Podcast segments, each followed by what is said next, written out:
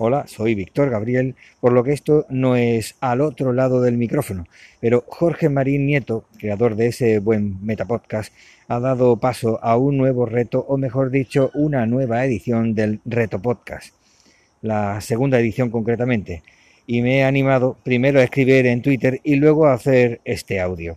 Este es el episodio número 157 del diario de Argifonte y el primer punto del reto.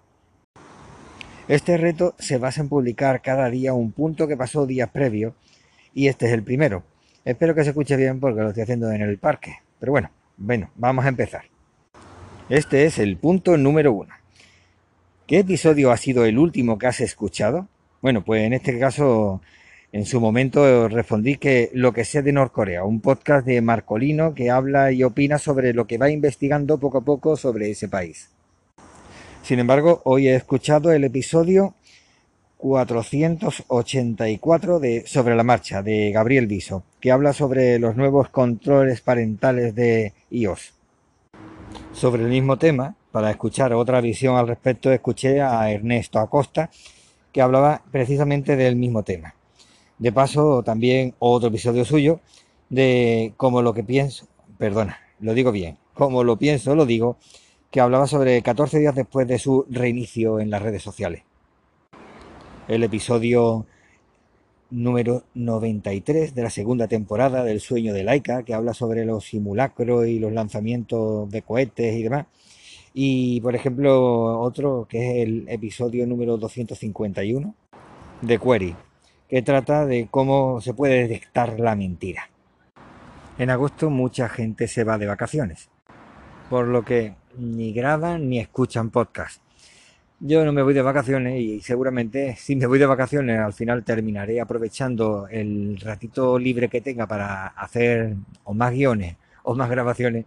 Así que tampoco se puede decir que vaya a evitar el podcast. Es algo, es algo que me gusta, es un medio que me gusta y nada.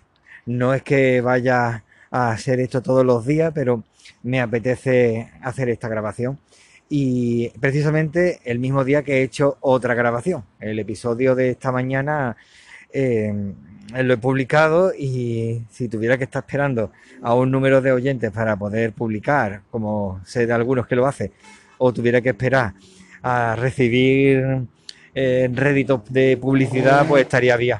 Pero bueno, lo voy a hacer porque me apetece y simplemente a ver qué, qué te parece lo que estoy compartiendo porque de hecho yo creo que es la mejor forma de hablar de, los podcasts y de conocer cosas nuevas, porque cuando me pongo a escuchar a gente que escucha muchos podcasts, al final siempre son los mismos, siempre son, no las mismas personas, sino, evidentemente, sino los mismos podcasts, no, no varían.